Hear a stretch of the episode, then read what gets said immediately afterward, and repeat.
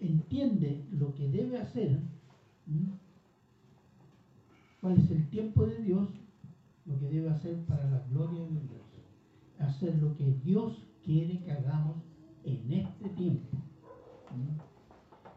Israel, por ejemplo, no entendió el tiempo de Dios cuando, cuando Cristo vino.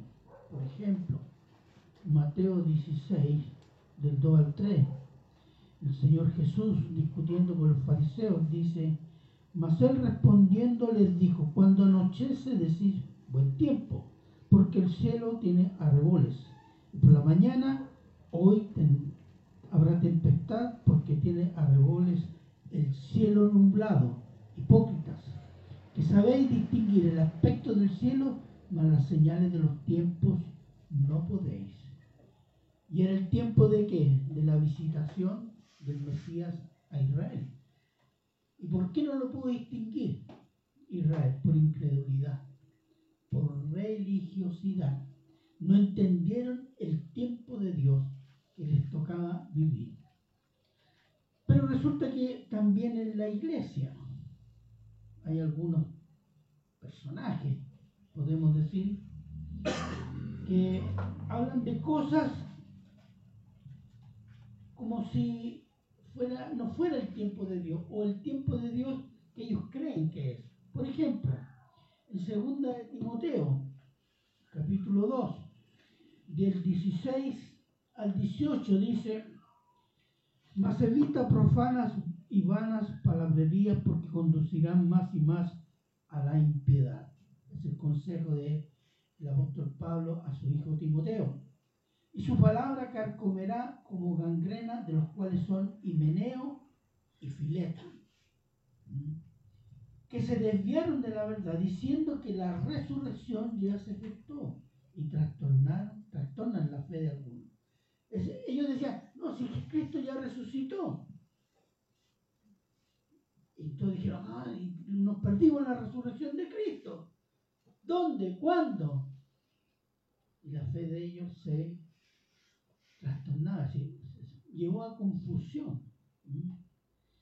Eh, en segunda de Tesalonicenses, por ejemplo, segunda de Tesalonicenses 2, del, del 1 al 3, dice, pero con respecto a la venida de nuestro Señor Jesucristo y nuestra reunión con Él, os rogamos, hermanos, que no os dejéis mover fácilmente de vuestro modo de pensar ni conturbéis ni por espíritu, ni por palabra, ni por carta, como si fuera nuestra en el sentido de que el día del Señor está cerca. Nadie os engañe de ninguna manera, porque no vendrá sin que antes venga la apostasía y se manifieste el hijo del hombre de pecado, el hijo de perdición. Había corrido el rumor que el Señor ya había venido. ¿Qué dice? Ustedes saben, yo se los dije, pero hubo alguien que dijo, ah, no, Pablo lo dijo. ¿ah? Pablo lo dijo que Cristo vino y, ¿qué pasó?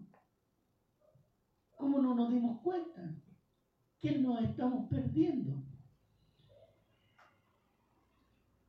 Y produce inquietud, confusión, inquietud, pone nervioso a los creyentes también hay gente que enseña que estamos en la tribulación, ¿o no?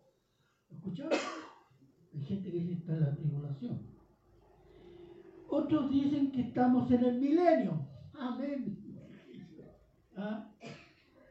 Otros ya no esperan el anticristo, sino que esperan la segunda venida de Cristo. Otros proclaman que el anticristo eh, es el Papa romano, porque quiere imponer el día domingo para la adoración cuando el sábado es el día de la adoración de los salvos. Y si adoras el domingo, no eres salvo. ¿O no? ¿Escuchado eso? Otros han resucitado el tiempo de los apóstoles y se nombran o autonombran apóstoles. Otros esperan el cumplimiento de las profecías de la aparición en Mariana todo esto se presta para mucha confusión en las iglesias y lo único que debemos tener presente y claro como fundamento es que vivimos en de Cristo y de su obra redentora, el Evangelio. El tiempo del Evangelio. Pero también vivimos el tiempo de la incredulidad y la persecución. El título es Tiempo de incredulidad y tiempo de persecución. Juan 7, del 6 al 9. Oremos. Padre bueno, eterno y misericordioso Señor, damos gracias Señor por esta misericordia que podemos discernir sobre su palabra y pedimos y rogamos la guía del Espíritu Santo que abra nuestro corazón, nuestra mente para recibir su palabra. Limpie nuestro corazón de todo pecado, Señor, para recibir con gozo esta palabra. Gracias, Padre. Se lo agradecemos en Cristo Jesús. Amén y amén. En Juan 7, 6, dice el Señor Jesús, entonces les dijo, mi tiempo aún no ha llegado. La vez pasada, pues el miércoles pasado, hablamos de eso, o bueno, yo hablé de eso. Recordemos que el Señor Jesús lleva hasta este momento, cuando se está hablando con los, con los discípulos o con los hermanos, los hermanos eh, de sangre, eh, lleva dos años de ministerio. Lleva dos años de ministerio público y los líderes religiosos y políticos de Jerusalén ya querían matarlo. Solo estaban esperando la ocasión. El Señor sabía que ese momento iba a llegar. Él sabía. No es que estaba esperando tiempos mejores, no. Miren lo que dice Mateo 16, 21. Dice, desde entonces comenzó a Jesús a declarar a sus discípulos que le era necesario ir a Jerusalén y padecer mucho de los ancianos, de los principales sacerdotes, de los escribas, y ser muerto y resucitar al tercer día. Estas cosas el Señor Jesús se las dijo varias veces a los discípulos, pero no le entraba. No le entraba que el Mesías que tenía que ir a Jerusalén a declarar el reino iba a ser muerto. No, no, cuadra. ¿Mm? Pero así lo dijo varias veces. Y tenía que cumplirse el propósito de Dios Padre. ¿Hay alguien ahí? Que quería ver. Vamos a ver un pasaje de Isaías 53. Isaías 53. Si alguien puede estar ahí, me ayudan, ¿cierto? Ustedes que son buenos con la Biblia. Isaías 53, 10. ¿Cuál es el propósito de Dios?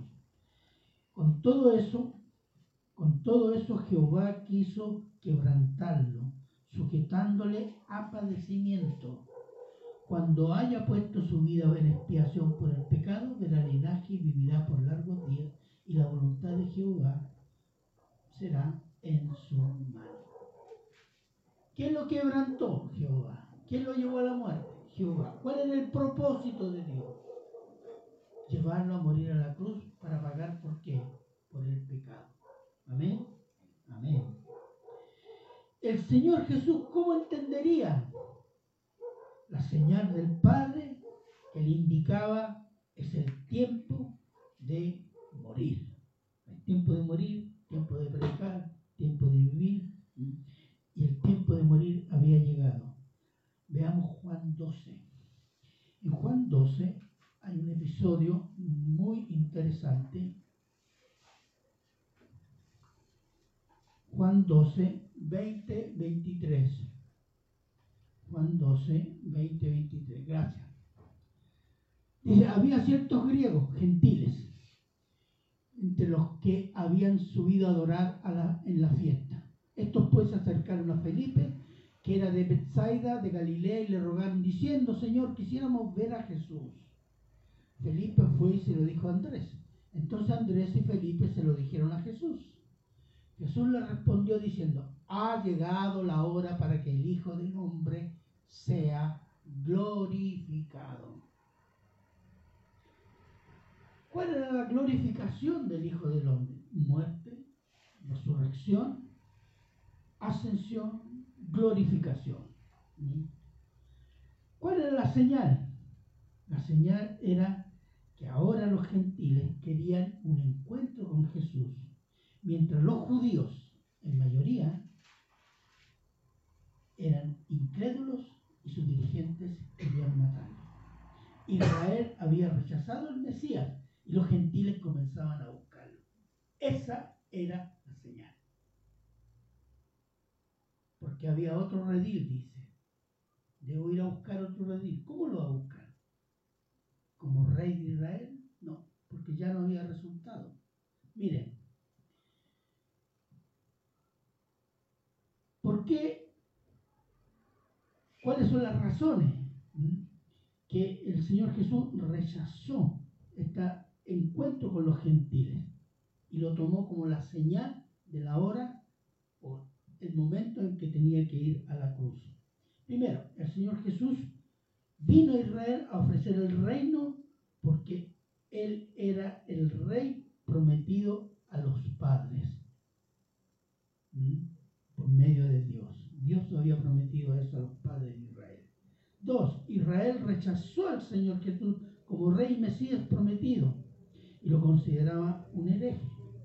Tres, el rechazo de Israel al Señor Jesús como Mesías y Rey implicaba que Israel no se arrepintió de pecado porque no se reconocía pecador. Cuatro, el Señor Jesús no fue prometido como Rey de los gentiles para un reino de gentiles, sino para un reino mundial sobre las naciones a partir de que de Israel como cabeza de las naciones. Y si Israel había sido, lo había rechazado, el reino se postergó.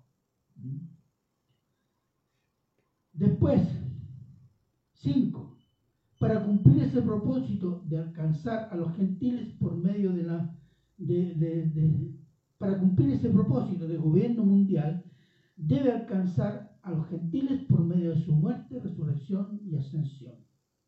Juan 12, 24.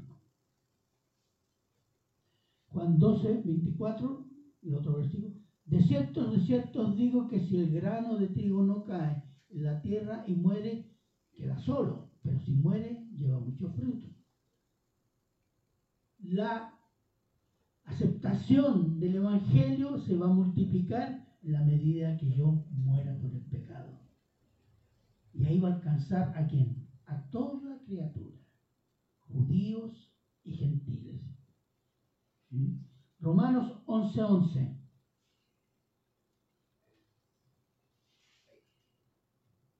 Romanos 11:11. 11. Amén. Digo pues, ¿han tropezado lo de Israel para que cayesen? En ninguna manera. Pero su transgresión, ¿cuál fue la transgresión? El rechazo de el Mesías. Vino la salvación a los gentiles para provocarles a celos. La Biblia lo deja claro, que incluso la señal, cuando se acercan estos gentiles, a que buscan un encuentro con, con Cristo, dice, ya es punto. Israel ya no me quiere, me rechazó, me están buscando los gentiles, es el momento que yo tengo que ir a los gentiles, pero voy a ir a través de qué? De su muerte.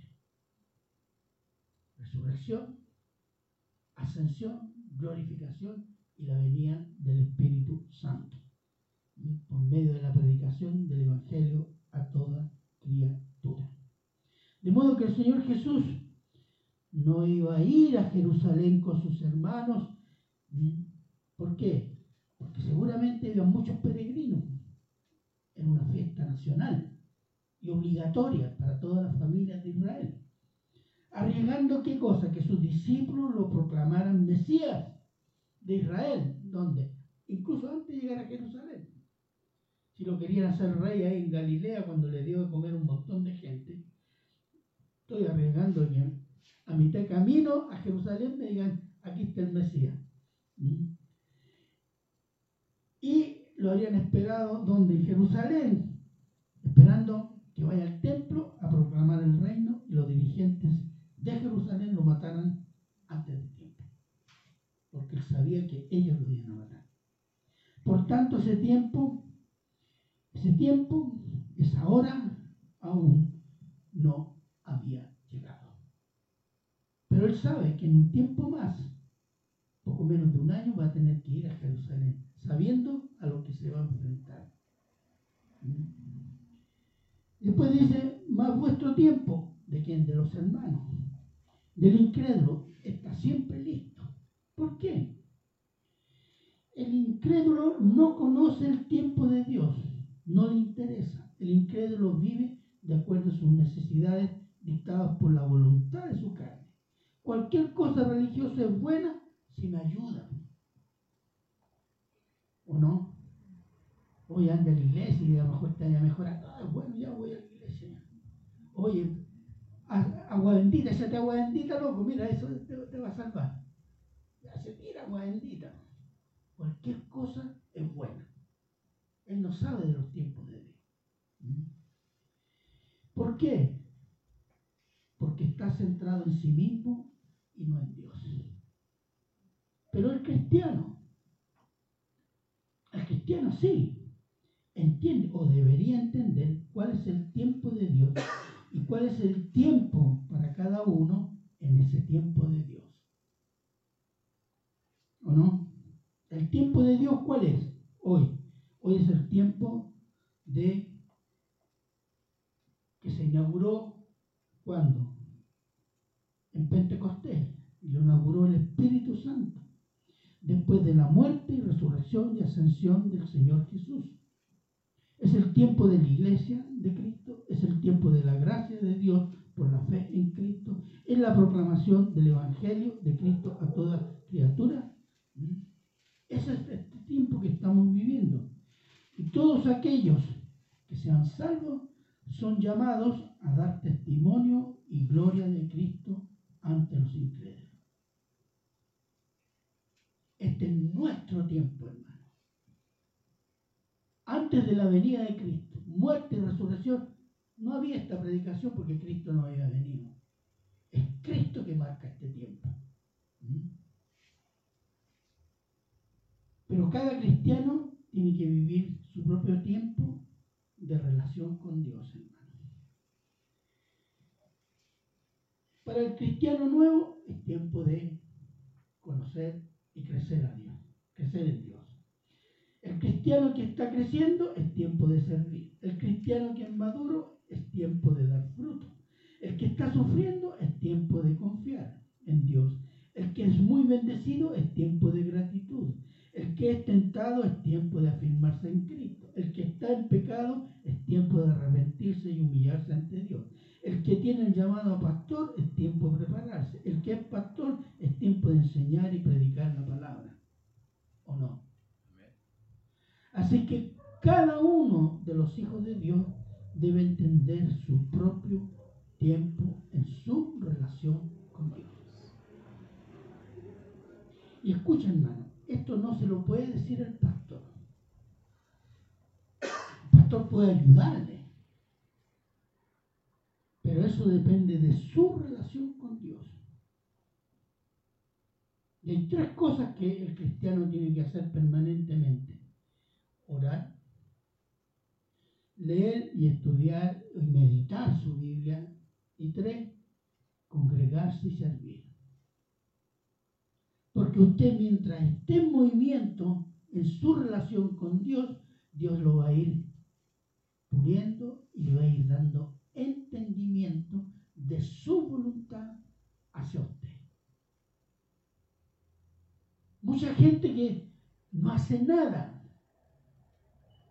yo antiguamente, lo, antiguamente, así cuando estaba en Recoleta, esos los hermanos bancarios. No porque trabajan en el banco, sino porque llegan al puro banco nomás, el día domingo. Van un día que sí que les dio algo y, pastor, que los ayúdeme a saber la voluntad de Dios. ¿Cuál será la voluntad de Dios?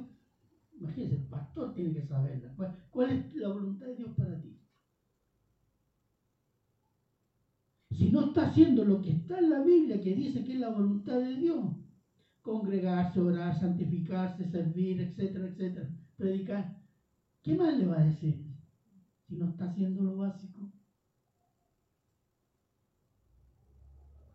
Entonces, si no, no sabe cuál es la voluntad de Dios, es tiempo de descubrir la voluntad de Dios. ¿Cómo? Haga lo que tiene que hacer. Orar, leer su Biblia, servir en la iglesia. Comience. Y ahí va conociendo la voluntad de Dios. ¿Mm? Y el Señor le dirá lo que tiene que hacer. ¿Dónde lo tiene que hacer? ¿Cuándo lo tiene que hacer? ¿Y cómo lo tiene que hacer? Y ahí va a obtener la ayuda de los pastores. Porque el Espíritu Santo también va a guiar el liderazgo con los hermanos que tienen un llamado, los hermanos que están eh, manifestando un don. Y es tarea de los pastores, en este caso, guiarlo. Pero si el hermano es bancario, como decía, o sea, ¿qué podemos decir? Su tarea es moverse. Ese es su tiempo. No andemos como los incrédulos, sin entender lo que debemos hacer y lo que debemos obedecer para Dios y para Jesucristo. ¿Sí, hermano? Veamos Efesios 5, 15 al 17. Efesios 5, del 15 al 17. Dice, mirad pues con diligencia. ¿Qué significa diligencia? Con minuciosidad, con detalle. ¿Cómo andéis? como vivan. No como necios, tontos, incrédulos, que dice el Salmo. Dice el necio, no hay Dios. no andar como incrédulos, sino como sabios, como creyentes en Cristo, dependiendo de Dios, aprovechando bien el tiempo, los años de creyente, porque los días son malos, porque es tiempo en que el pecado está desatado. Es tiempo malo. Por tanto, no seáis insensatos, tontos, incrédulos, sino entendidos, sabios, cuál es la voluntad del Señor. Así debe vivir un cristiano, entendiendo cuál es la voluntad del Señor para todo cristiano y para su vida en particular. Saber cuáles dones le dio el Espíritu Santo cuando usted entregó su vida a Cristo y ponerlos en acción. Porque ya hay gente que lleva 10 años en la iglesia. dice, pastor, ¿cuál será mi don? Hermanos, aquí no es una cuestión de tiempo, pero 10 años. Es como si a un, jovencito de 20 años, la mamá todavía tuviera que darle la comida eh, en la boca, así, ¿no? Ya tiene 20 años. Ese es, no está creciendo. Y si no está creciendo, su vida espiritual casi no existe, es carnal. Y ahí viene la pregunta, después de tanto tiempo, ¿será creyente? Uno comienza a dudar, ¿no? Bueno, ahí lo dejo por si acaso. Entonces, los días son malos porque es un tiempo de pecado. Romanos 12.2. Y aquí viene la indicación. Romanos 12.2. Romanos 12, versículo 2. Eso. No os conforméis a este siglo, a este tiempo, sino transformaos por medio de la renovación de vuestro entendimiento. Renovar vuestra mente, la capacidad de comprender las cosas, para que comprobéis cuál sea la buena voluntad de Dios agradable y perfecta. ¿Cómo renovamos nuestra mente? ¿Cómo vamos cambiando la percepción de las cosas del mundo, las cosas de Dios y las cosas del pecado? Con la palabra de Dios. La mente de Cristo es eso. Que yo el mundo y las cosas las estoy percibiendo como Dios las percibe. Cuando yo no crezco en eso, yo no puedo entender la voluntad de Dios. Pero cuando crezco en la palabra, voy comprendiendo cuál es la voluntad de Dios. Si usted está buscando la voluntad de Dios, es tiempo que se meta en su palabra y medite en ella. Amén. Amén. Versículo 7. Versículo 7. Vamos por acá. Dice,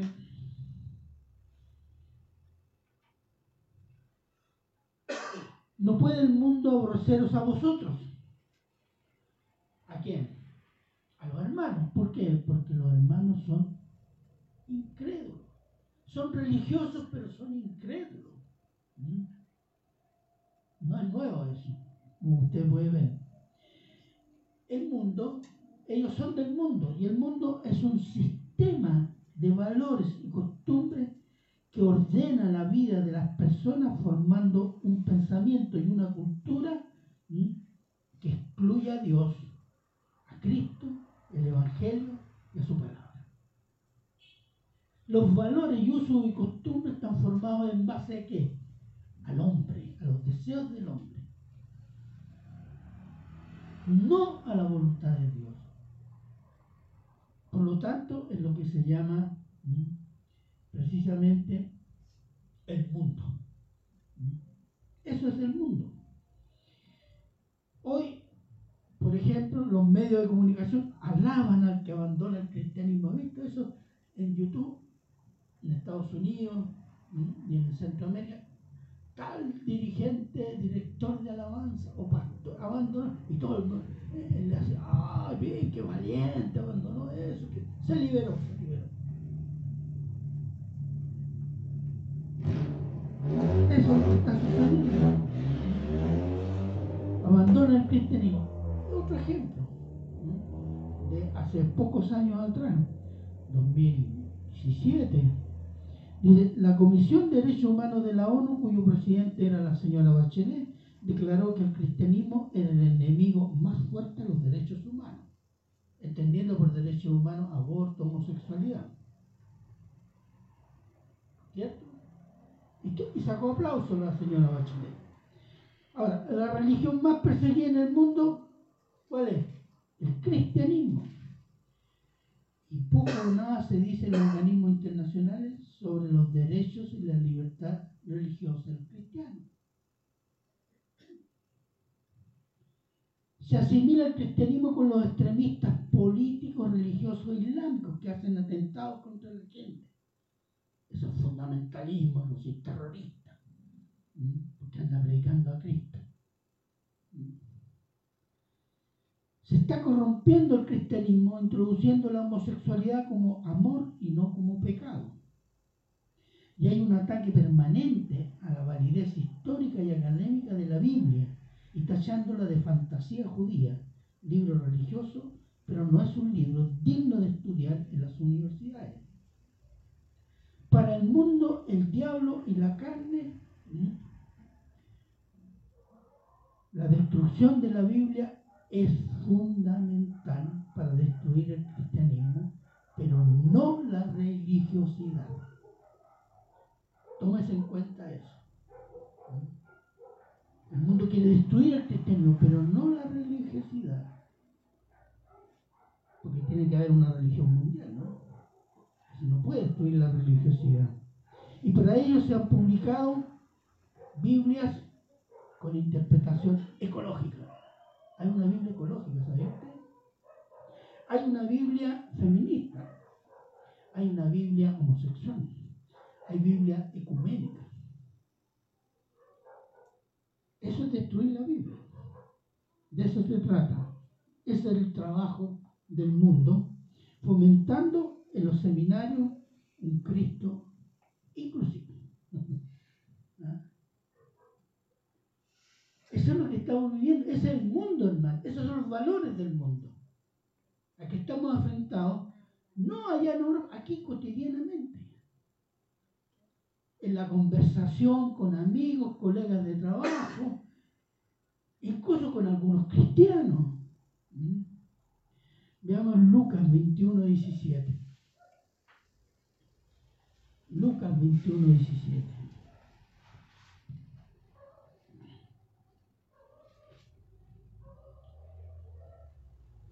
Dice el Señor Jesús, y seréis aborrecidos de todos por causa de mi nombre. ¿Por causa de quién? De Cristo. Los cristianos son aborrecidos por causa de Cristo. ¿Mm? Y después sigue en Juan 7,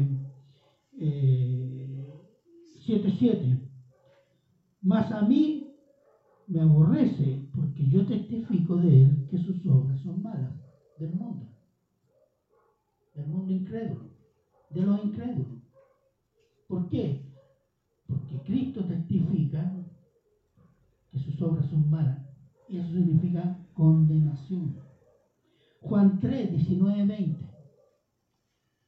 Juan 3, 19, 20.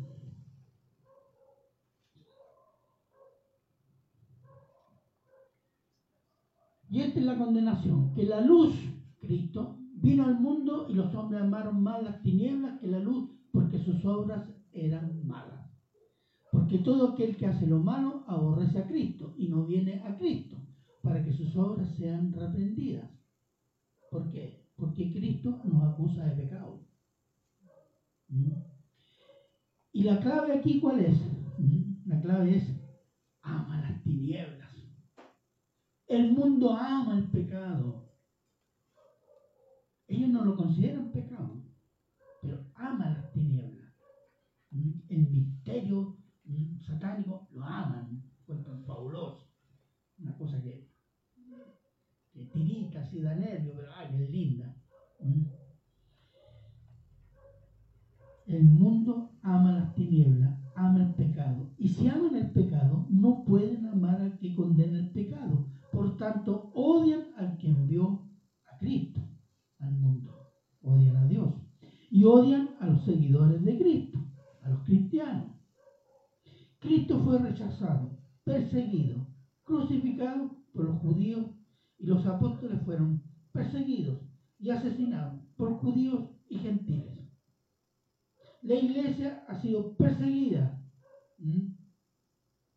por judíos, romanos, islámicos, católicos romanos, comunistas, liberales, gays, feministas y globalistas del Vaticano, dirigidos y financiados por millonarios, millonarias fundaciones de Soros, Rockefeller, Bill Gates, Ford, etc. Es el estado histórico del cristianismo. No ha faltado ninguno. Juan 16, 1, 2.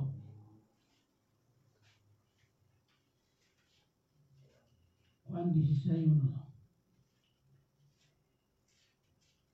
Estas cosas os he hablado para que no tengáis tropiezo. Os expulsarán de la sinagoga y aún viene la hora cuando cualquiera que os mate pensará que rinda un servicio a Dios. Miren, hermano, eso se está preparando eso, pero la historia de, la iglesia ha sucedido. Miren, los judíos rechazaron a Cristo y persiguieron a los apóstoles de Cristo considerándolos enemigos de la ley de Dios y del templo de Dios.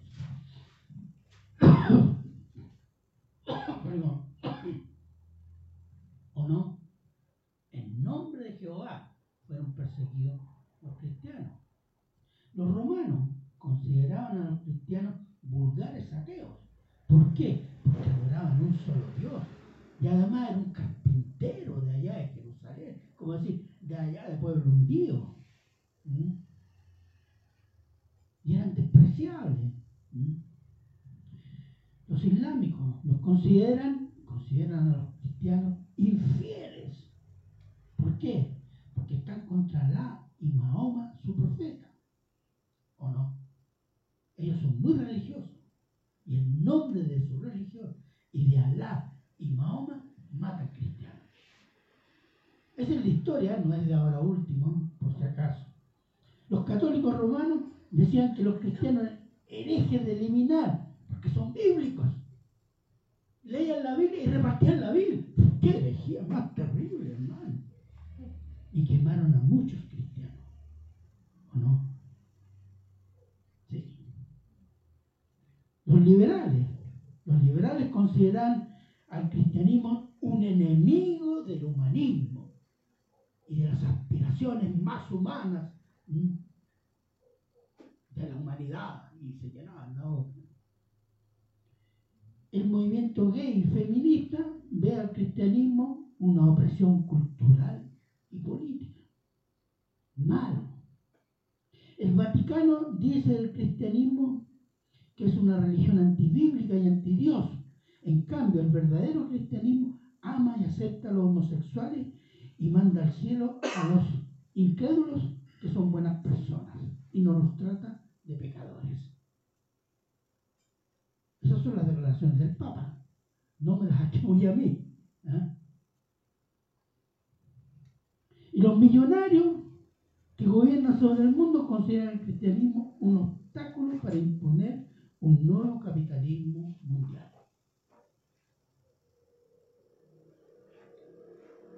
Por eso el cristianismo está destinado a ser perseguido, hermano.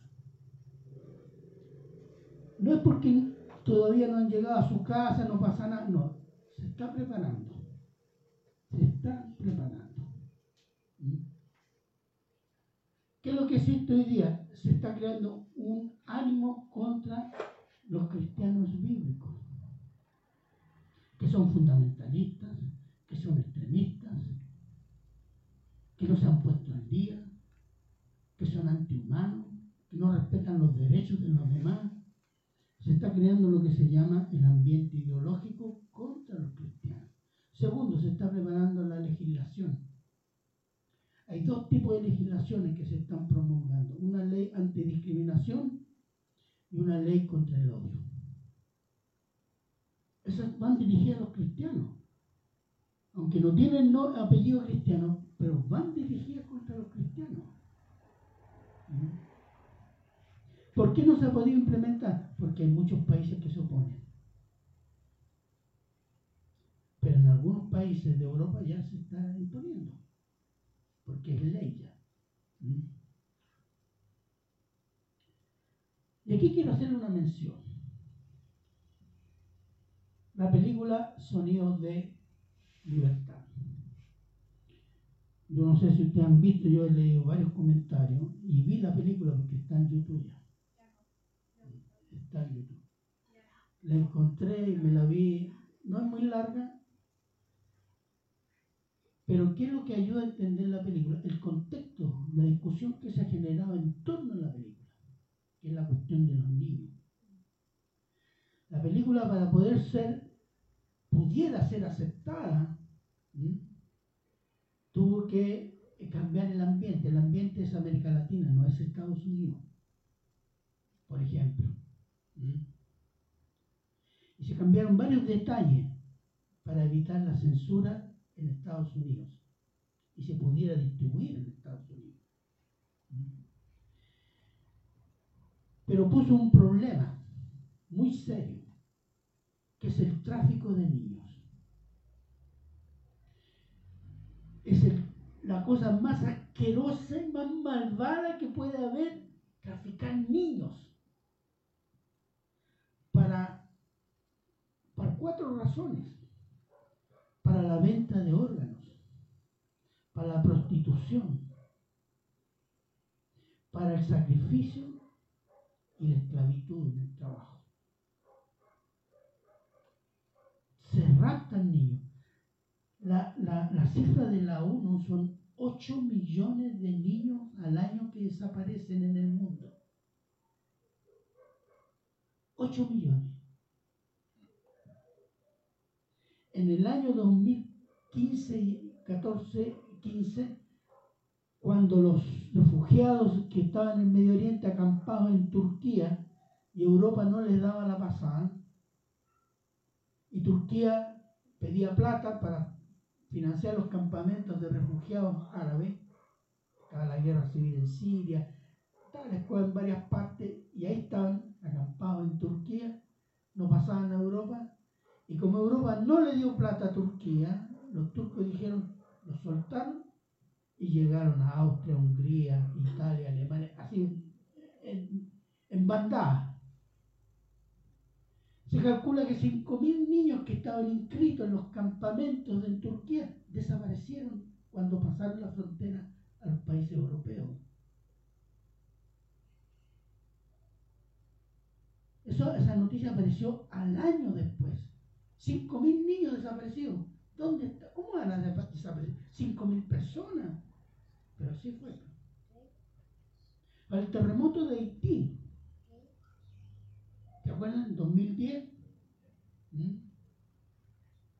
Las cifras que yo vi, que la asociación Bill Clinton o Hillary Clinton se llevó niños de Haití para Estados Unidos y están desaparecidos esos niños.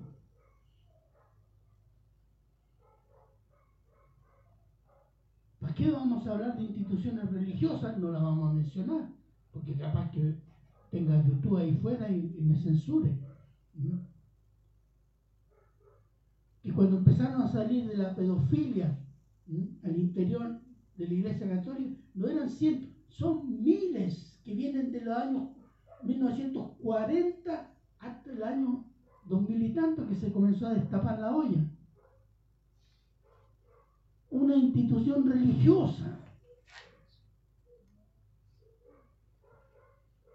Si Dios decide destruir este mundo, digo, gloria a Dios, porque eso merece.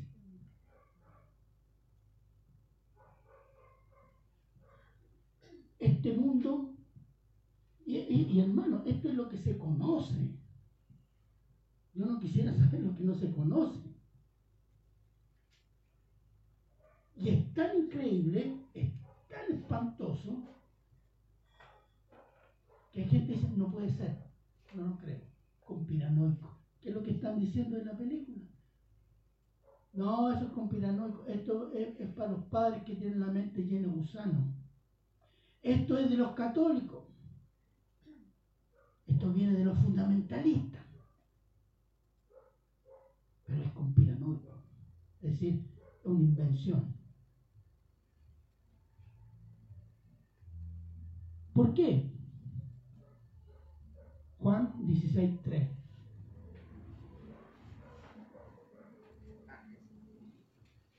Y harán esto porque no conocen al Padre ni a mí. Porque el mundo no conoce a Cristo ni conoce a Dios. Esa es la mayoría, hermano. Es la mayoría. ¿Mm? Y esa nuestra tarea como pueblo de Dios, como iglesia de Cristo, es predicar el Evangelio. Dar el testimonio que se nos exige y que Dios ha puesto por medio del Espíritu Santo todas las capacidades para dar testimonio del amor y de la salvación de Cristo, hermano. Nadie puede decir, no, yo no tengo nada, no puedo decir nada, tengo miedo pequeño o grande, Dios ha puesto por medio del Espíritu Santo capacidades ahí. Cultívelas. Cultívelas. Dios asegura por las escrituras que en este tiempo tres hechos fijos, seguros. Primero, la persecución de los cristianos. Juan 15, 19.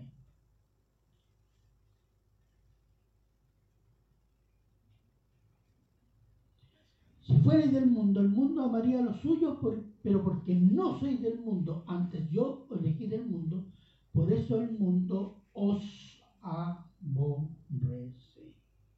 El mundo nos aborrece porque aborrece a Cristo. Y porque nosotros cuando predicamos testificamos la maldad del mundo. Y el mundo odia eso. El mundo se cree bueno. Pero bueno. Y nuestra predicación ¿Asegura qué cosa? Asegura el juicio del mundo. La persecución a los cristianos asegura, increíble, asegura juicio al mundo. Dos, la vida eterna para los que creen en Cristo. Juan 11, 25. Juan 11, 25.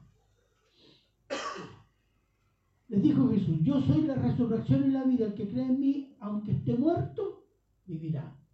Eso es seguro. Amén. Amén. Y el juicio al mundo incrédulo.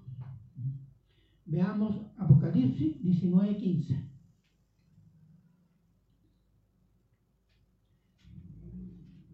De su boca sale una espada aguda para herir con ella las naciones y él las regirá con vara de hierro. Es decir, no les va a aguantar una. ¿Mm? Y él pisa el lagar del vino, del furor y de la ira del Dios Todopoderoso. ¿Sabe lo que es pisar el lagar del vino? Son esas vasijas grandes de madera, se mete toda la uva, entonces se mete el hombre a pisar y después empieza a salir por abajo el jugo de uva. Así va a ser el juicio de Dios. Va a pisotear este mundo y va a salir la sangre de los condenados. Es la ira del Dios Todopoderoso. Apocalipsis 19, 20, 21. Y la bestia fue apresada y con ella el falso profeta que había hecho delante de ella las señales de las cuales había engañado a los que recibieron la marca de la bestia y habían adorado su imagen. Estos dos fueron lanzados vivos dentro del lago de fuego que arde con azufre. Y los demás fueron muertos con la espada que salía de la boca del que montaba el caballo y todas las aves se saciaron de las carnes de él. Una masacre una masacre. ¿Mm? Ese es el juicio de Dios. A este mundo horrible, que cree que puede hacer lo que quiere sin ninguna consecuencia, ni presente ni futura. Pero se van a recordar. Nos ha tocado vivir este tiempo de salvación por gracia en Cristo Jesús para vida eterna y a la vez un tiempo de persecución y odio a Cristo y a los discípulos de Cristo. El diablo no puede luchar ni matar a Cristo nuevamente. Es inalcanzable para él. Pero nosotros estamos mano. Y castiga a Cristo por medio de nosotros. Lo que Cristo debería recibir, lo recibimos nosotros. ¿Mm?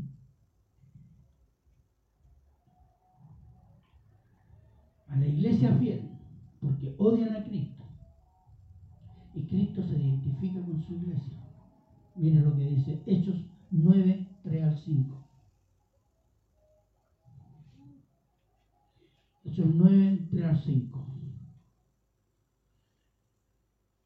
Mas por el camino aconteció que al llegar a Damasco, de Damasco repentinamente le rodeó un resplandor de luz del cielo. Y cayendo a tierra oyó una voz que le decía, ¿cómo se llama? Saulo, Saulo, ¿por qué me persigues, Dios terrible? Él le dijo, ¿quién eres Señor? Y le dijo, yo soy Jesús a quien tú persigues. Dura cosa te es dar cosas contra el aguijón. Porque perseguir la iglesia es perseguir a Jesús. Porque Jesús se identifica con su iglesia, hermanos. ¿Mm? Y el Señor también les dijo, por ejemplo, Mateo 25, del 41 al 46. Un poco largo, pero necesario, para que entendamos. Mateo 25, 41. Entonces es el juicio de las naciones. Entonces dirá también a los de izquierda, a los zurdos, como se dice hoy día, apartados de mí, malditos al fuego eterno, preparados para el diablo y sus ángeles. Porque tuve hambre y no me disteis de comer, tuve sed y no me disteis de beber. Fui forastero y no me recogisteis, estuve desnudo y no me cubriste, enfermo en la cárcel y no me visitasteis. Entonces también ellos responderán, diciendo, Señor, ¿cuándo te vimos hambriento y sediento? forastero, desnudo, enfermo o en la cárcel, ¿no te servimos? Entonces le responderá diciendo, de cierto digo que cuando no lo hiciste a uno de estos más pequeños, tampoco a mí lo hiciste. E irán estos al castigo eterno y los justos a la vida eterna. ¿Estos pequeños quiénes son? Mis hermanos pequeños, los cristianos. Cuando ustedes no se hicieron los locos cuando perseguían a los cristianos, se hicieron los indiferentes. Y dijeron, sí, vos eres cristiano, vive tus consecuencias, ¿no? ¿Qué? Puede haberte quedado callado. No lo hiciste, no me lo hiciste a mí. No me hiciste a mí. Cristo se identifica con su pueblo, con cada uno de nosotros, hermanos. Por eso la persecución que Dios ha permitido va a ser pagada. Va a ser pagada. Y nosotros, por más que morimos hoy o mañana o pasado mañana, somos de Cristo y vamos a Cristo. Ellos no lo creen, ni quieren saberlo, pero nosotros sí lo sabemos y lo creemos. Amén. Versículo 8 y 9. Les leo solo una parte, hermano. Yo no subo todavía a esa fiesta porque mi tiempo no se ha cumplido. Aquí la palabra clave clave es todavía, es decir, va a llegar el momento en que va a subir. Cuando se cumpla su tiempo, el Señor subirá a Jerusalén para morir por el pecado, para la gloria de Dios y la salvación de judíos y gentiles.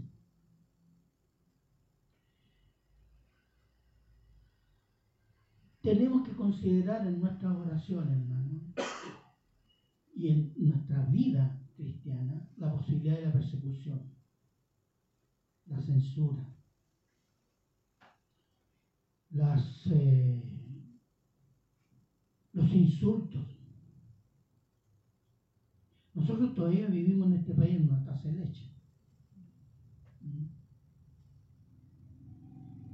Pero esto va a durar un poco más, ¿no? ¿Cuándo va a comenzar? No sé. Pero la tendencia que hay en el mundo, los propósitos del malo, y que Dios lo ha permitido, es que la iglesia va a ser perseguida en todos. Si no esta generación, tal vez la próxima. Pero eso el Señor ya lo dijo, ya lo anunció. Y prepararse. Y prepararse significa crecer en el Señor, hermano. Crecer en las cosas que el Señor nos da para su gloria. No hay otra forma de crecimiento. Sea débil para que el Señor crezca en usted. Amén. Amén. Oremos. Padre bueno, eterno y misericordioso Señor, damos gracias Señor por su palabra. Gracias por ayudarnos a entender los tiempos que nos toca vivir y el tiempo que toca a cada uno, Señor. Yo ruego, Señor, que el Espíritu Santo nos lleve a cada uno a la oración, la meditación de su palabra, para comprender cada día más el tiempo que nos ha tocado vivir y lo que usted quiere de cada uno de nosotros para que su gloria sea manifiesta. Gracias, Padre. Se lo agradecemos en Cristo Jesús. Amén.